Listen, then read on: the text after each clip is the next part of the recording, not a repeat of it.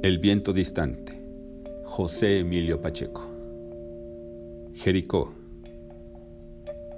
H avanza por un camino del otoño. El mediodía parece arder. Las nubes se forman y se deshacen. En un claro del bosque encuentra un sitio no alcanzado por la sequía. Observa el cielo, se tiende en ese manto de frescura, prende un cigarro y escucha resonar el viento en las frondas. Nada interrumpe la serenidad el orden se ha adueñado del mundo.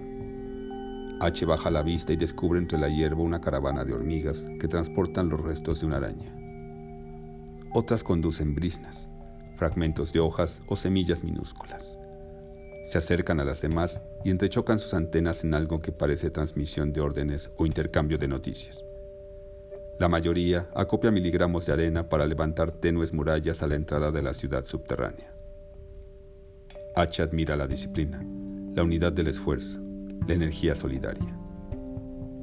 Quizá las esclavas comenzaron su viaje en tiempos inmemoriales. Tal vez acaban de emprenderlo. Absortas en su afán, las hormigas no tratan de causarle el menor daño. Pero H no resiste el impulso de tomar una y triturarla entre los dedos. Luego, con la brasa del cigarro, provoca la desbandada. Las hormigas sueltan su presa y rompen filas. H calcina a las que intentan ocultarse. Hay un sombrío placer en exterminar a quienes no oponen resistencia. H se vuelve omnipotente. Un pueblo entero sucumbe al frenesí de la destrucción. Cuando no queda hormiga viva en la superficie, H excava en pos de galerías secretas, salas, talleres, bodegas, prisiones. Es inútil hurgar la tierra mancillada. Los pasadizos se han disuelto.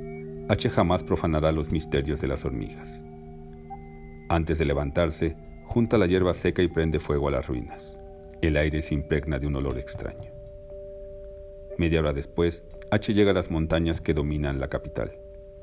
De pie en los acantilados, ve por un instante el terror, el caos, las llamas que arrasan la ciudad, los edificios desplomados, el aire letal que todo lo devora mientras el hongo de humo y escombros se eleva hacia el sol fijo en el espacio.